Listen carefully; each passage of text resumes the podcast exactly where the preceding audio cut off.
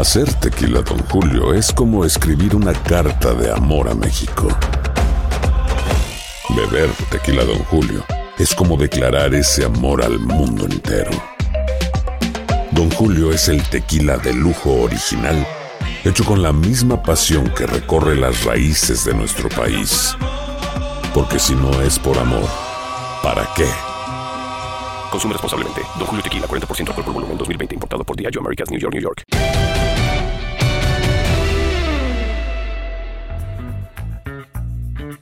Bienvenidos a un nuevo capítulo de Amigos de TUDN con Enrique. Ya está en Tokio con José Bicentenario y su servidor. Siempre un placer saludarlos. Recordándoles que este es el último eh, Amigos que hacemos, digamos, normal porque a partir del 20 de julio estará arrancando ya Amigos con Tokio. A partir del 20 de julio, cada dos días van a tener un capítulo distinto. Henry, qué gusto de saludarte y platícanos cómo llegaste a tierras olímpicas allá a Tokio.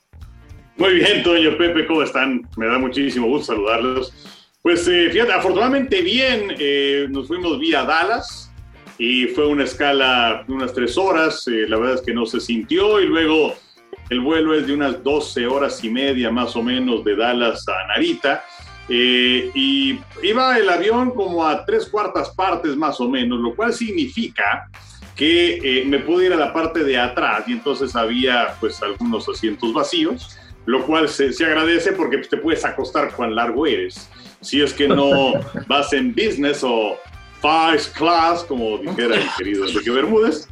Entonces, eh, pues me pude acostar y pude estar un buen rato ahí este, eh, durmiendo o si no también trabajando en la computadora. Y pues ya llegamos aquí a, a, Japón y pues la verdad es que sí era llamar la atención al bajarte del avión. Eh, que, que, te estuviera recibiendo gente con, con, batas azules y con guantes. O sea, parecía que estábamos llegando a un laboratorio y no precisamente a un aeropuerto.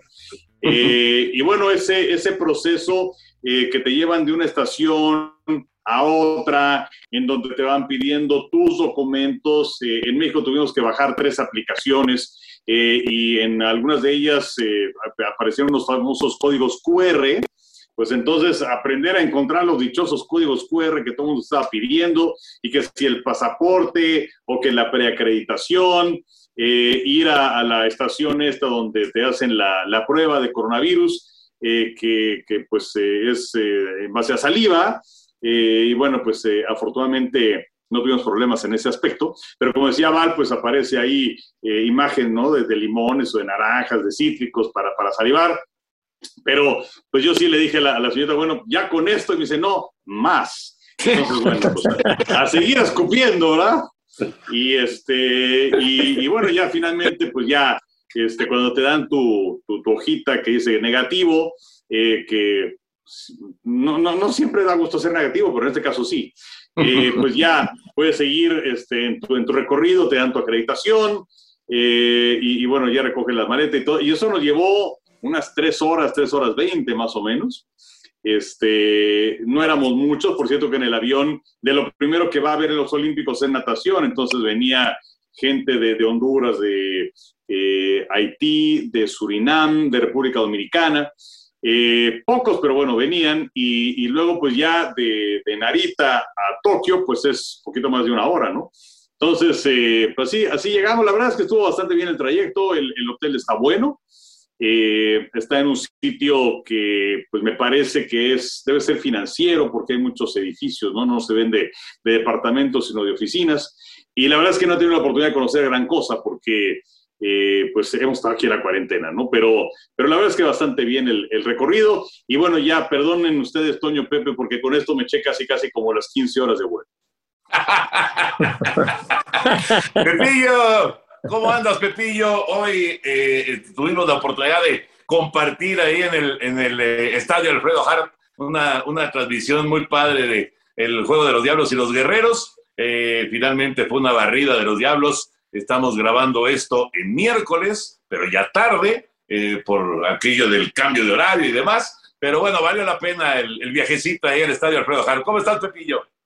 Muy bien, muy bien, mi querido Toño, el Henry allá en el Imperio del Sol Naciente. Un gustazo saludarlos a todos y pues sí, la, la verdad lo pasamos muy a gusto compartiendo la transmisión del primero de la doble cartelera de, de los Guerreros y los Diablos Rojos del México que terminaron ganando ese primer juego dos carreras por cero. La lluvia apareció, pero afortunadamente eh, desapareció pronto y el, y el juego pudo llegar a feliz término, pero sí, sí, fue un momento muy agradable que, que hayamos compartido ya una transmisión de los Diablos Rojos del México y que no lo hacíamos pues desde 1987 que no transmitíamos un juego de radio de los Diablos y que, que estuviéramos ahí nosotros presentes.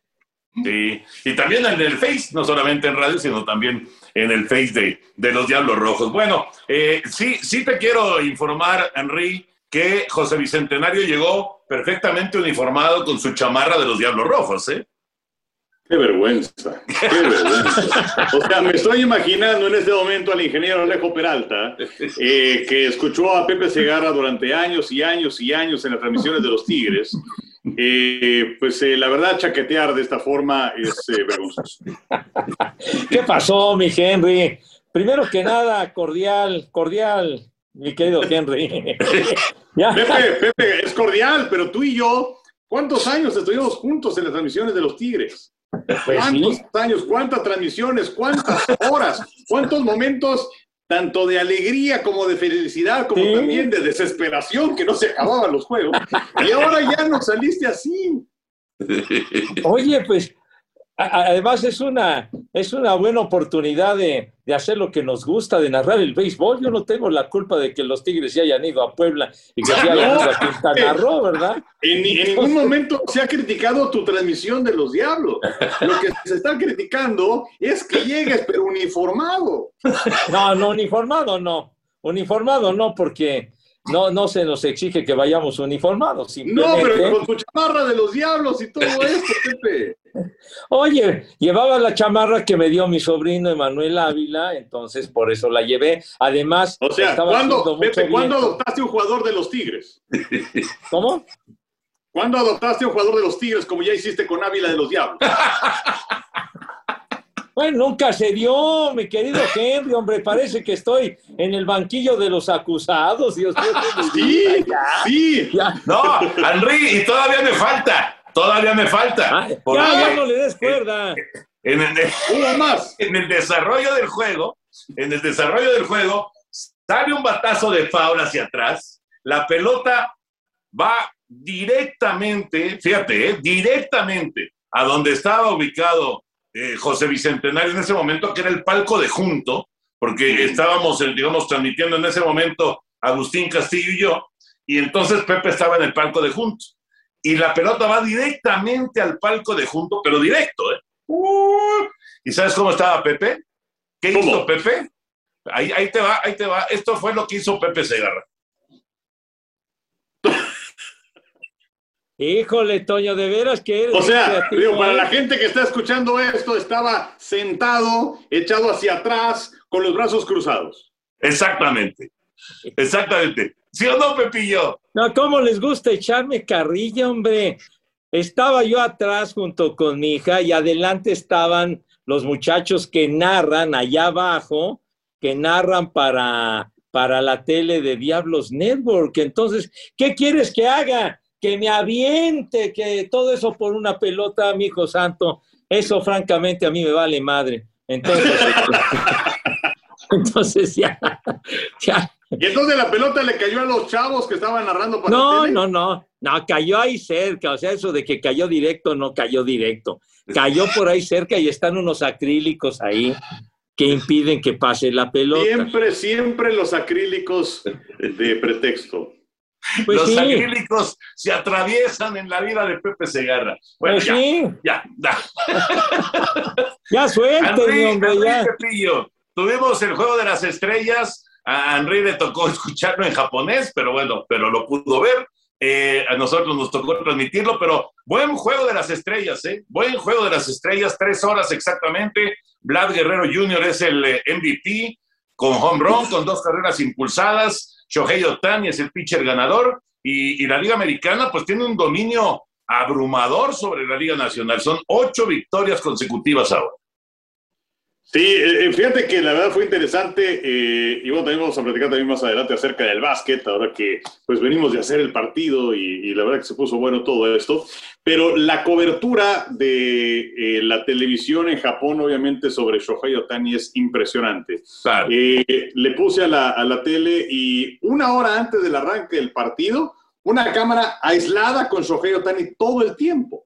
lo que sí me llama la atención es ya cuando estaba el desarrollo del partido, ah, cómo ensucian la pantalla con cosas y no sé, y plecas y, o sea, en lugar de dejar la transmisión así, lo más limpiecita posible, les encanta llenar este, la, imagen.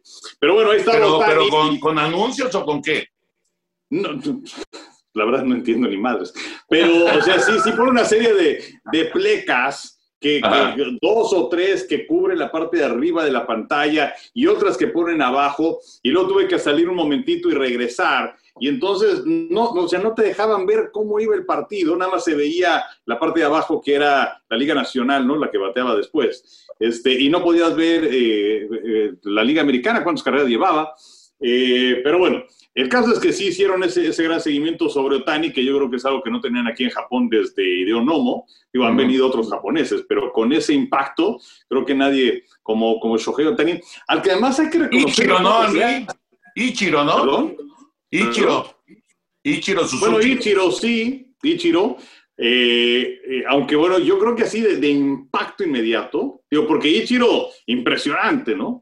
Además una carrera extensísima, no nada más en, Estados Unidos, sino también en Japón. Pero lo que fue ese gran impacto mediático, creo que primero, bueno, Nomo. Pero este, mm, eh, lo, que hace, lo que hace Otani es impresionante porque, o sea, siendo un pitcher, eh, pues normalmente cada, lanzan cada cuatro o cinco días. Y entonces tiene todo ese tiempo para prepararse, para conocer a los bateadores a los que va a enfrentar, en fin. Eh, y nada más, en el caso de Otani, está bateando prácticamente todos los días y también tiene que conocer a los pitchers a los que va a enfrentar, independientemente de lo que va a ser su siguiente apertura. Y lo está haciendo de manera realmente sorprendente. Creo que es un muchacho con un talento fantástico que llega en 2018, no hemos tenido la oportunidad de verlo como tal debido a las lesiones, pero ahora, eh, pues eh, vamos, no le fue tan bien. Hay algunos que hablan de que fue una decepción que haya quedado eliminado tan pronto en el derby de Home Runs, pero qué batalla tuvo con Juan Soto, fue realmente fantástica. Eh, y, también se le critica el hecho de que ya lleva un tiempo aquí en Estados Unidos, en bueno, allá en Estados Unidos, eh, y que utilice un intérprete. Yo creo que eso es lo menos importante. O sea, a la gente no le importaba lo que dijera Willie Mays o lo que dijera Babe Ruth o, algún otro, ¿no? Entonces yo creo que lo importante es juzgarlo por lo que hace en el terreno de juego. Es realmente impactante, es un súper, súper atleta. El partido fue bueno y algo que les quería dar es un dato que me parece que es interesante porque la liga eh, americana ahora son 46 entradas consecutivas en Juego de Estrellas en las cuales no ha estado perdiendo en ningún momento de un partido, superando la racha de la Liga Nacional entre el 66 y el 70. La última vez que la Liga Americana estuvo abajo en un juego de estrellas fue en la primera entrada del juego de estrellas de 2016. Pepillo. Ah, bueno, la, verdad que lo de Shohei Otani ha causado un verdadero revuelo y no obstante que quizá la actuación no fue de la brillantez o de la espectacularidad que, se esperaba, pero por lo pronto ganó el juego, ¿no? Con, con la primera entrada que tiró, eso fue más que suficiente, porque en la segunda ya cayó la primera carrera de la Liga Americana y nunca la Liga Nacional pudo emparejar, de tal suerte que se llevó la victoria, aunque Albat no conectó de hit, pero pues sí, el hecho de que, de que haya aparecido como bateador designado y además como pitcher, pues llama poderosamente la atención, no es algo eh, insólito en los Juegos de Estrellas. Y el segundo japonés que abre un juego de estrellas, el primero fue Hideo Nomo en el 95, que ayer lo recordábamos, Toño, en la transmisión, que Hideo Nomo, que, que fue un verdadero trancazo en su momento, apenas el segundo japonés en las grandes ligas en ese momento, después fue el novato del año. Al año siguiente, en el 96, tiró un juego sin hit ni carrera con los Dodgers en contra de los Rockies en el Field. Y tirar una joya de picheo en esa caja de cerillos, pues no cualquiera se avienta ese trompo a uña. De tal suerte que, lo que sí también se destaca es el, es el dominio categórico que ha tenido la Liga Americana recientemente. Ya decías, Toño, de las ocho victorias consecutivas, y de hecho son 20 victorias en los últimos 24 juegos de estrellas, de, de manera que es una hegemonía brutal la que ha ejercido la Liga Americana recientemente y la Liga Nacional no gana un juego de estrellas desde el 2012 aquel en, en Kansas City. Fíjate, ahorita que decías de, cómo vuela la pelota en, Denver y de que normalmente hay muchas carreras, realmente sí es de llamar la atención las pocas carreras que se presentaron en este juego de When something happens to your car, you might say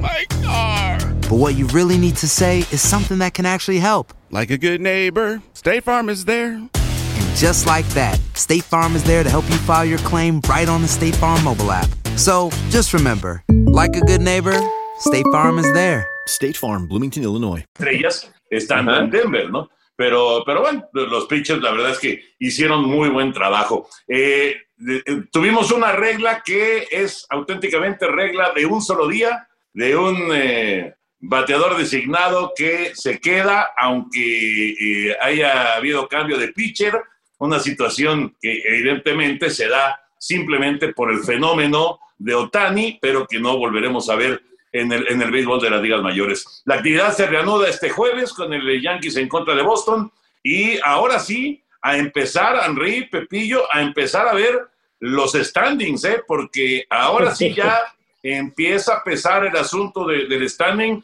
y los que, los que se están rezagando, que eran eh, pues favoritos, unos Yankees de Nueva York, por ejemplo, pues van a tener que reaccionar ya, porque si no, se van a quedar y va a ser un fracaso enorme esta temporada 2021. Y del otro lado, los equipos sorpresa, San Francisco y Boston, viene el gran reto de mantenerse, ¿no? De sostenerse en el primer lugar de sus respectivas divisiones. De acuerdo, Toño, porque además es una campaña muy larga, son 162 partidos y pues eh, les faltan unos, ¿qué? 85, quiero decir, unos 75, 75, Como 75 para concluir. Más o menos. Ahora, nada más quiero regresarme porque eh, me parece que es interesante el hecho de que Vladimir Guerrero Jr. haya sido designado el jugador más valioso, el más joven en tener esa eh, designación. También es el segundo más joven en conectar un cuadrangular detrás de Johnny Bench.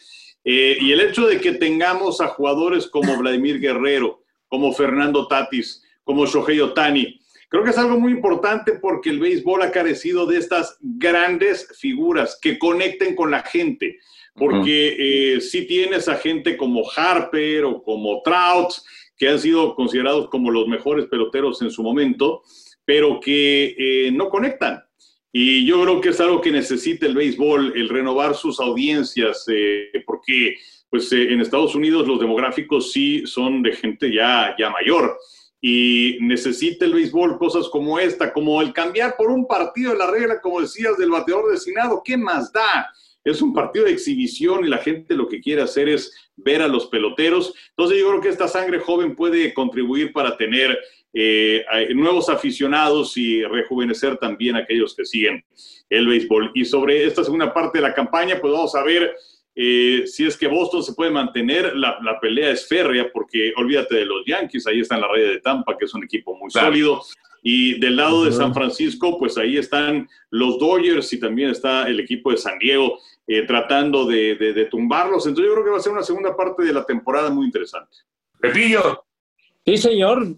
Pues es que definitivamente al llegar a esta pausa del clásico de media temporada, a mí lo que más me ha sorprendido pues es Medias Rojas y San Francisco. San Francisco nadie daba tres pesos por este equipo y resulta que es el que tiene más victorias hasta el momento, un equipo que pues en realidad no hizo contrataciones espectaculares ni nada, pero Gabe Kapler está haciendo una magnífica labor.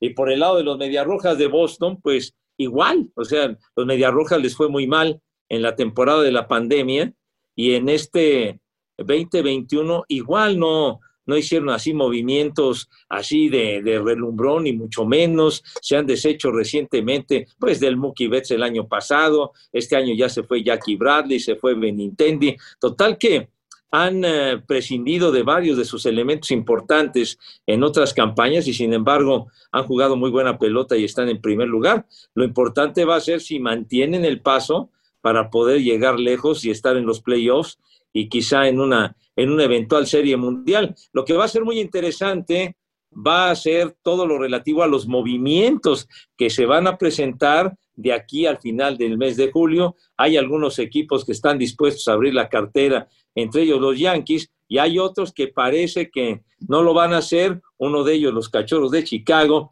y pues seguramente los equipos que, que ya vislumbran que no va, a haber ningún, no va a haber ninguna posibilidad de nada y que tienen algún elemento importante que se vaya a convertir en agente libre y que no tengan el presupuesto para retenerlo, pues entonces buscarán hacer algún cambio.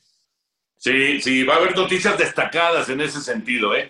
Ya ves que ya, ya dijeron los cachorros que muy probablemente van a ser equipo vendedor, así que o Bryant o Chris Bryant, o que por cierto tuvo la casa llena dos veces en el juego de, estrellas, eh, o, el mismo eh, eh, Javier Báez, o probablemente Anthony Rizzo, por ahí muy probablemente pues haya, haya alguna, alguna noticia. Pero bueno, ya, ya estaremos platicando de eso cuando lleguen o cuando empiecen a, a presentarse esas, esas noticias. Hablando de básquet, Henry, te tocó transmitir, eh, ahora sí que desde Tokio, este, este juego número 4, eh, que deja escapar, me parece, ¿eh? me parece, no sé cuál es tu punto de vista y el de Pepillo, pero creo que lo deja escapar Phoenix. Tuvo la oportunidad, tuvo la ventaja y finalmente Milwaukee consigue rescatar una victoria eh, que es de oro, de oro, porque se pone la serie 2-2. Ahora sí, es un volado la, serie final del básquetbol.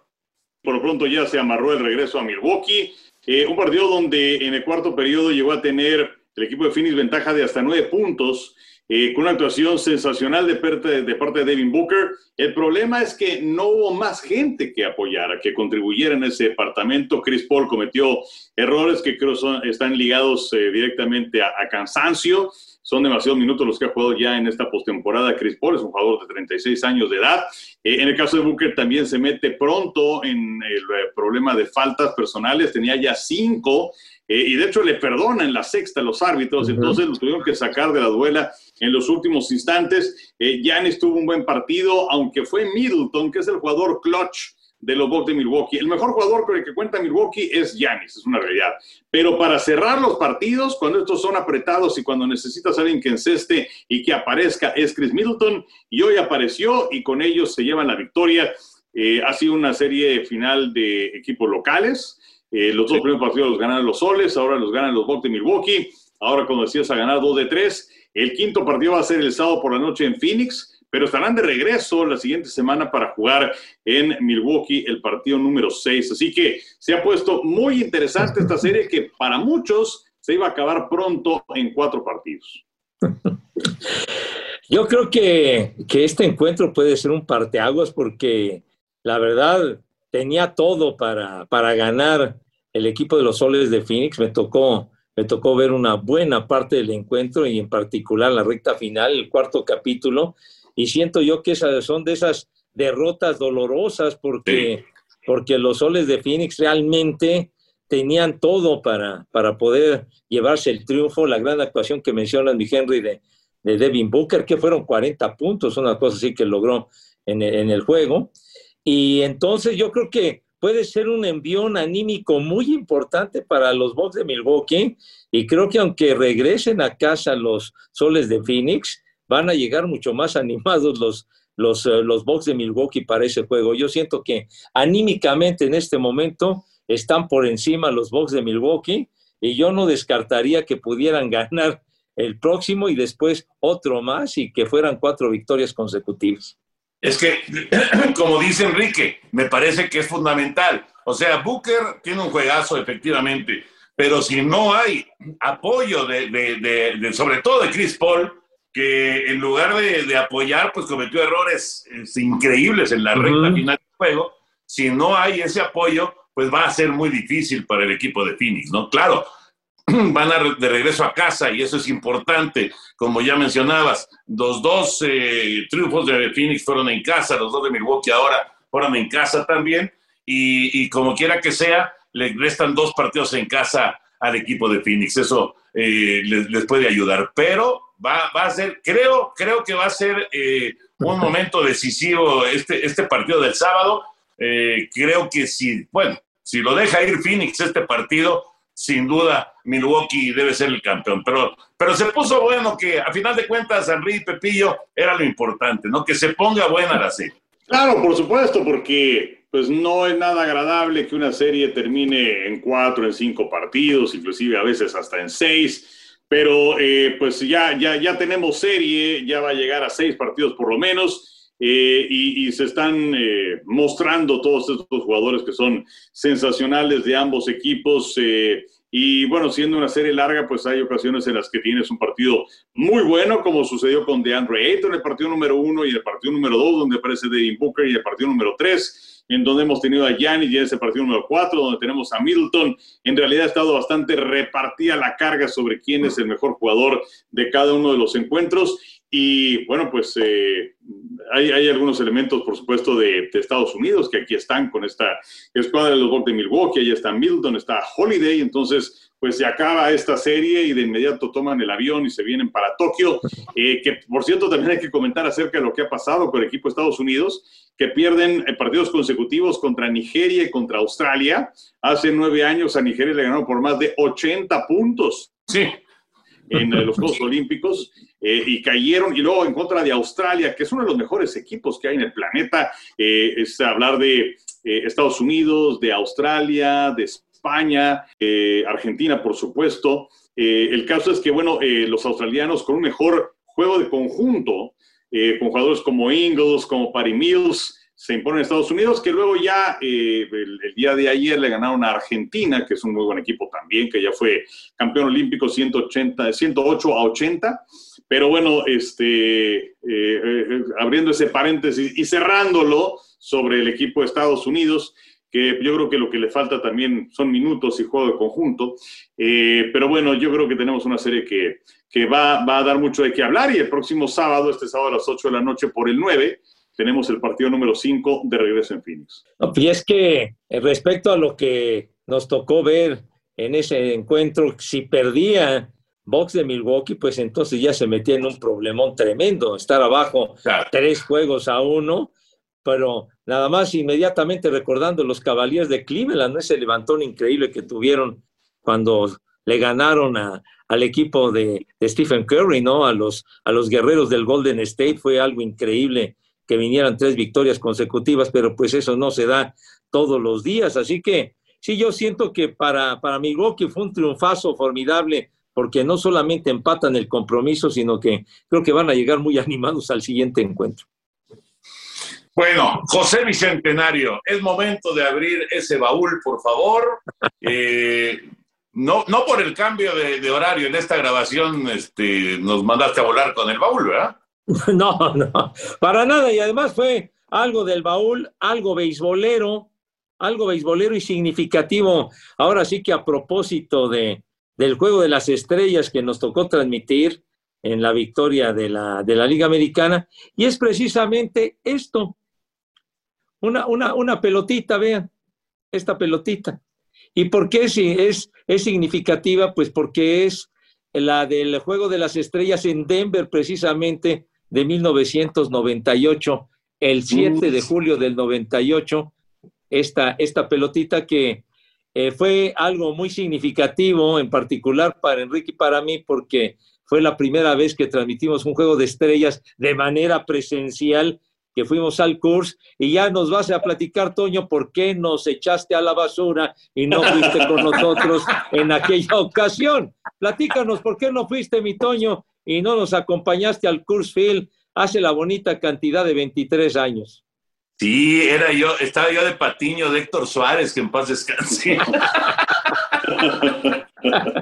Lo que pasa es que estaba, estaba en pleno desarrollo el Mundial de Francia, el Mundial sí. de Francia 98, y entonces estaba yo este, eh, colaborando para la jugada, eh, no, pero en México. Y, y justamente, eh, bueno, digamos que eh, dentro de, todo el menú que hubo en, esa, en esa jugada, eh, fue la presentación de Héctor Suárez y entonces pues hubo, hubo este, que quedarse en México. La verdad que me divertí muchísimo, lo disfruté muchísimo, pero sí me hubiera encantado ir al, Juego de Estrellas también, obviamente, ¿no?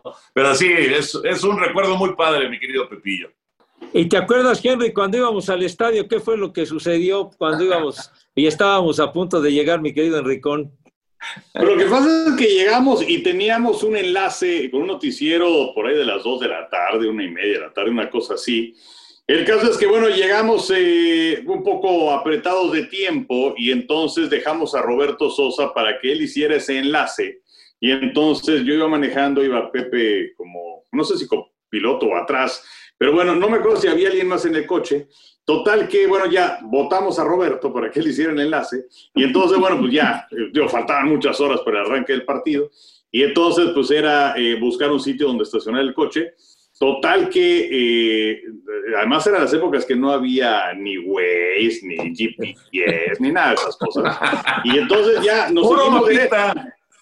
¿Cómo? Puro mapita. Puro mapita, exacto. Y llegábamos a los lugares. Pero bueno, el caso es que, este pues eh, ya nos seguimos derecho y de pronto el, caminito nos llevó a un freeway. Y entonces de esos este, pues ya elevados, y caminábamos, y caminábamos, y, y, no había una maldita salida. O sea, yo no sé hasta dónde demonios nos fue a botar el freeway ese, hasta que finalmente pudimos salir y regresarnos, pero fue una cosa desesperante, porque avanzamos y avanzamos y avanzamos, y, el estadio cada vez más atrás y atrás y atrás y atrás. Y, Roberto Sosa también, más atrás. Pero él era lo que menos importaba. Pero bueno, sí fue una cosa lamentable. Lo bueno es que faltaban como seis horas para el partido. Sí. sí esa es la única ventaja, pero sí para regresar, qué cosa. No, no, sí, sí, sí llegó a desesperar porque no encontrábamos ahora sí que la salida para poder regresarnos, pero bueno, finalmente la, la localizamos y aquel juego sí hubo mucho carreraje, fue aquel que terminó 13 a 8 y que se estableció récord de carreras anotadas, que fueron 21 e, en, ese juego que fue el clásico 69 y el que tuvimos anoche fue el 91. Entonces, pues ya, ya, ya pasó un ratito. Buen recuerdo, Pipillo. A ver, enséñanos otra vez esa pelotita, por favor. Sí. Y, y, además en ese, en ese encuentro participó el Vini Castilla. El Vini Castilla participó en ese juego y de hecho jugaron los cuatro, los cuatro cañoneros de la calle Blake, jugaron todos. Solamente Larry Walker fue el único que abrió. Los demás entraron y cosa curiosa, ningún, ninguno de esos condenados metió un hit. Se fueron en blanco todos, pero, pero el Vini Castilla sí entró, eh, ahora sí que de relevo en lugar de Chipper Jones y no batió de hit en, en un par de oportunidades pero antes lo habíamos visto en el, en el juego del 95, ¿se acuerdan que fue cuando, cuando llegan al cuando llegan al playoff los Rockies y, y en, el, en la serie de playoff le mete con Ron a Greg Maddox y todo ah, este asunto y que cobró una notoriedad tremenda el Vini Castilla, el Vini abrió el, abrió el juego en lugar de, de Matt Williams, que se había lesionado y entonces él tuvo la oportunidad de abrir, de abrir aquel juego del 95. Ya, y le pegó con Ron al que después fue su compañero, el maestro Greg Maddox, el catedrático de la Lomita, que de repente tenía unas actitudes medio macuarras, pero bueno, ahí, la dejamos. Muy bien, Pepillo, muy bien. Pues ya cierra tu baúl entonces, Pepillo. Vamos a aventar la pelota. Buen recuerdo. Muy buen recuerdo, Pepillo, muy, muy padre, la verdad. Bueno, antes de que eh, Henry nos dé eh, pues toda la, todo, todo el panorama, digamos, de lo que vamos a tener en TUDN de los Juegos Olímpicos, yo sí les quería preguntar, porque esta noticia pues ha surgido hace apenas unas cuantas horas. Richard Sherman, una de las eh, figuras pues más destacadas de los halcones marinos de Seattle, de ese equipo tan sólido, ¿no? De tan buena defensa eh, hace algunos años. Desgraciadamente, pues ahora eh, pues ha, quedado preso por violencia doméstica. desgraciadamente encontramos un nuevo caso de violencia doméstica en el, eh, en el deporte estadounidense. Y mi pregunta es, Henry y Pepillo, ¿qué les pasa a estos atletas? ¿Qué es lo que les ocurre? ¿Qué les pasa por la mente para hacer ese tipo de, de, tener ese tipo de actitudes tan, tan lamentables, ¿no? ¿Qué, qué, qué es lo que ocurre? ¿Qué piensan ustedes que, que suceda? ¿Es, ¿Es, el dinero? ¿Es la falta de educación? ¿Qué, qué pasa con estos atletas? Pues yo creo que es eh, un reflejo de la sociedad eh, y es algo que vivimos todos los días. Lo que pasa es que eh, pues, los reflectores los tienen estos deportistas. Eh, porque no es lo mismo que sea Richard Sherman quien está metido en este tipo de problemas, que por cierto estaba leyendo también un comunicado de su esposa en donde señalaba que bueno, que no la agredió a ella ni tampoco a los hijos, pero bueno, pues la cosa era sacarlo. Eh, pero bueno, está involucrado en este tipo de, cuestiones. Yo creo que es la, la, descomposición de la sociedad, porque a lo mejor hay un eh, doctor que se llama Juan López o hay un carpintero que se llama Luis Sánchez, y pues eh, digamos que esto no llega a los periódicos, eh, pero sí llega porque es Richard Sherman o porque son otros deportistas, pero pues esto es cosa de todos los días. Lamentablemente es de todos los días que se presenta la violencia doméstica y lo que se tiene que hacer es corregir pues este tipo de conductas en nuestra sociedad y la agresividad a la que pues muchas personas se ven sujetas a, a recibir esa violencia. Pero yo creo que Toño es eh, simplemente porque los reflectores los tienen los deportistas, pero no los exime, no los hace diferentes a cualquier otra persona. Bueno, es que lamentablemente esta situación se está dando cada vez de manera más frecuente y con este tipo de luminarias. En el caso de Sherman y ahora recientemente lo que sucedió con Trevor Bauer, ¿no? Lo de Trevor Bauer, según se han dado a conocer declaraciones de, la persona que agredió, claro que habría que comprobarlas y demás, pues la cosa se puso bastante peliaguda y muy fea. Y un poquito más atrás, hace algunas semanas, Marcelo Zuna, uno de los principales artilleros, bateadores de los Bravos de Atlanta, sucedió lo mismo. Lo tuvieron que marginar porque se metió en un problema de violencia doméstica. Yo también estoy de acuerdo en lo que, en lo que dice el Henry y también lo de Toño, ¿no? Quizá el dinero los, los, los, vuelve locos o no tienen una formación que, que, haya servido para soportar la fama y la fortuna. Y yo me acuerdo que, que mi padre en muchas ocasiones me llegaba a decir que en ocasiones o en muchas ocasiones la gente se cansa de estar bien y de estar tan bien muchas veces como que, como que eh, se hastían de que todo funciona tan bien que buscan algo para hacerlo diferente y que les vaya mal.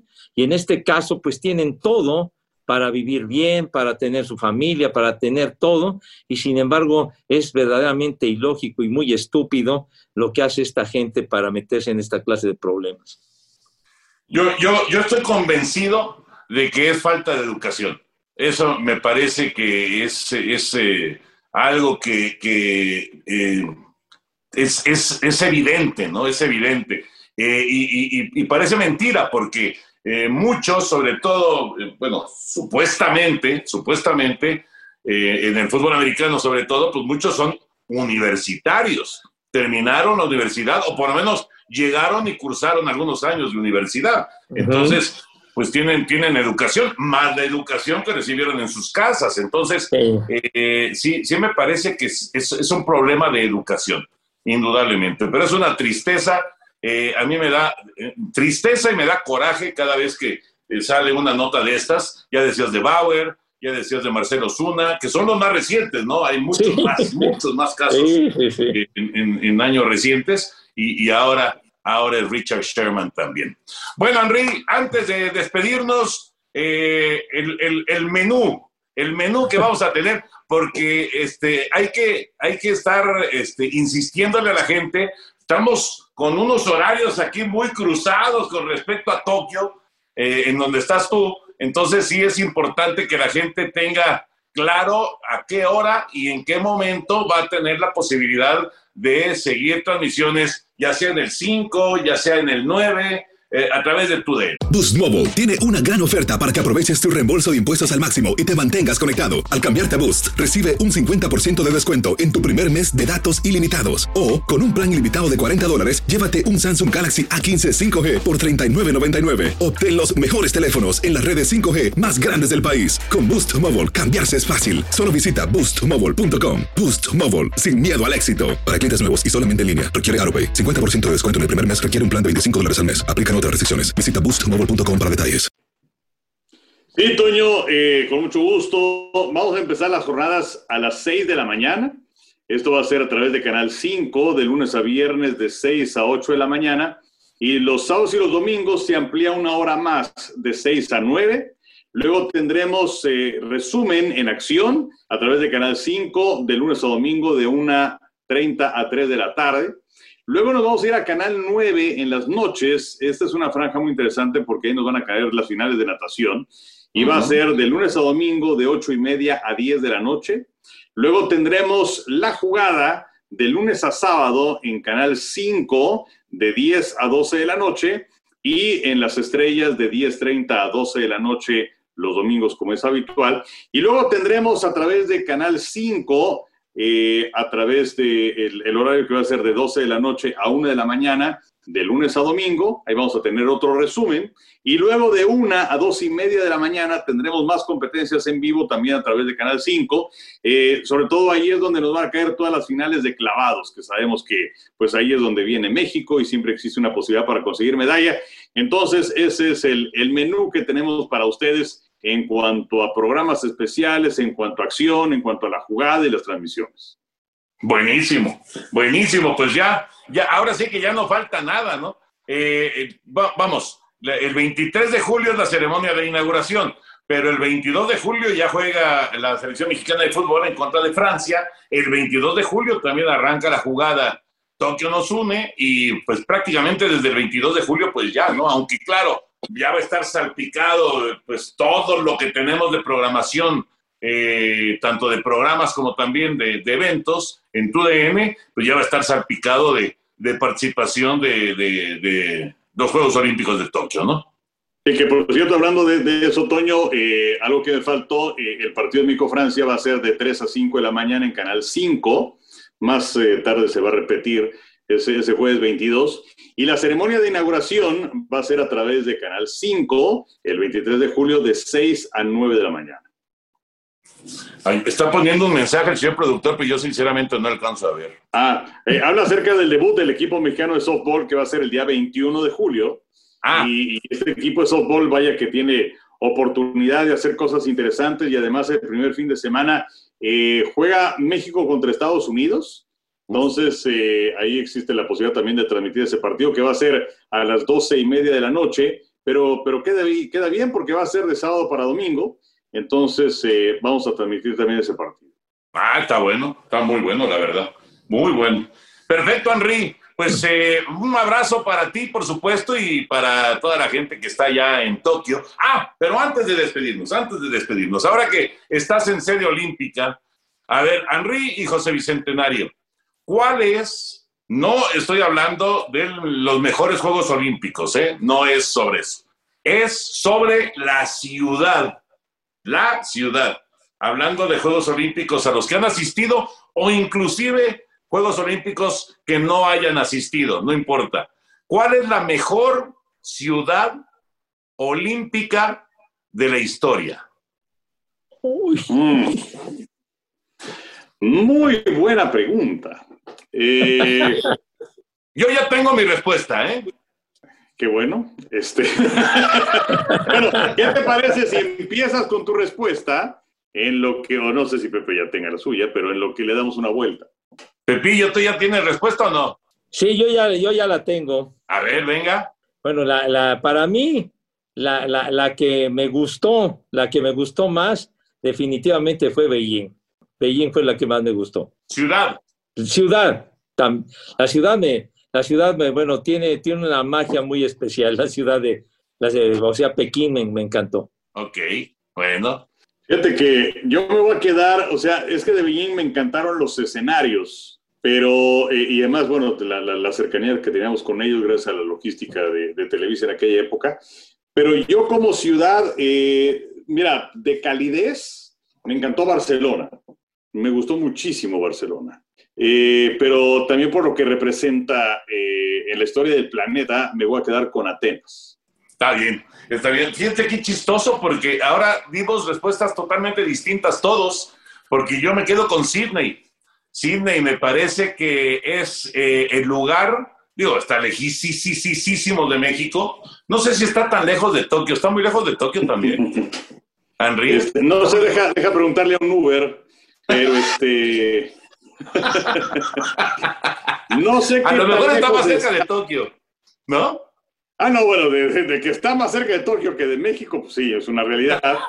Eh, de hecho, creo que hacíamos el ejercicio en aquella época en un globo, globo terráqueo y México, así lo que está directamente abajo, creo que es Australia. Ajá. Pero este, no sé qué tan lejos esté de Tokio. Pero bueno, no está tan lejos. Bueno, el caso es que eh, está lejísimos, pero me parece una, una ciudad que es extraordinaria para vivir, extraordinaria. Y, y, simplemente me voy con, pues son, son pequeños detalles, ¿no? Pero ese, ese detalle, cuando salíamos tarde y de repente veías auténticamente, ¿eh? auténticamente a, mucha, a muchachitas paseando a su perrito en el parque a las 2 de la mañana, con toda la tranquilidad del mundo, sin ningún temor de ninguna especie. Híjole, esas, esas cosas hay que, hay que valorarlas y hay que este, pues, aplaudirlas, por supuesto, ¿no? Una maravilla esa, esa ciudad, sinceramente. Pero bueno, chistoso porque ahora sí nos brincamos, digo, todas las ciudades son muy padres, pero nos, nos, nos fuimos este, con ciudades distintas. Bueno, Henry, un abrazote para todos. Sí, pues es calidad de vida, ¿cierto? Sí. Gracias, Toño. Por cierto, son 7.821 kilómetros entre Sydney y Tokio. 7.821. Pues no sé qué tan lejos sea eso, pero.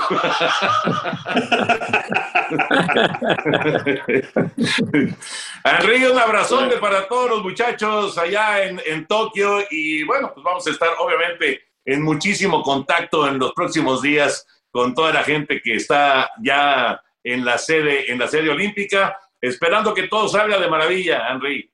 Gracias, Toño. Eh, igualmente, eh, éxito para, para ustedes en las diversas labores que van a hacer en los Juegos Olímpicos. Y bueno, pues la invitación para la gente nos, nos vea y nos escuche. Van a ser unos juegos diferentes. Eh, por cierto, ¿se acuerdan ustedes de la ceremonia de, de entrega de medallas, ¿no? En donde llega un miembro del Comité Olímpico o alguien del comité organizador y que coloca las medallas en el cuello de cada uno de los atletas, pues eso no va a ocurrir ahora. Ahora las medallas las van a poner una charola y entonces pues cada atleta va a tomar la, la medalla y se la va a colocar como parte también del protocolo de, de sanidad. Pero bueno, pues son unos Juegos Olímpicos distintos eh, y bueno, pues la invitación para que nos acompañen. Cuídense mucho. A final de cuentas, Pepillo, tenemos Juegos Olímpicos y eso, eso hay que, hay que disfrutarlo. Un abrazote, Pepillo. Un abrazo, mi y la verdad que sí, tantos problemas, todo lo que surgió con la pandemia, los juegos en el alambre, ¿verdad? Y sin embargo, como dicen, no hay plazo que no se cumpla y estamos a unos días solamente de que, de que comiencen los Juegos Olímpicos, atípicos por las circunstancias, pero que a final de cuentas se van a realizar y ojalá, ojalá que causen la emoción que siempre provocan y pues vamos a estar muy contentos de poder de poder eh, transmitirlos y de, llevar emoción a la gente. Un abrazo para, para ti, mi Toño, para ti, mi Henry, un abrazo y cuídate mucho por allá. Y un abrazo a todos los que están eh, chambeándole macizo allá en, en las tierras del sol naciente. Claro que sí. Y así cerramos una edición más de este podcast, amigos de TUDN. Y por supuesto, estén muy pendientes porque ya en los próximos días vamos a tener amigos en los Olímpicos. Seguramente se van a divertir con un montón de anécdotas y un montón de recuerdos de Henry, de José Bicentenario y de su servidor. Que la pasen muy bien.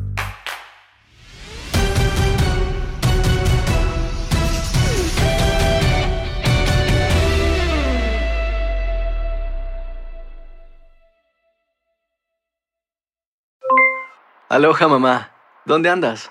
Seguro de compras Tengo mucho que contarte. Hawái es increíble.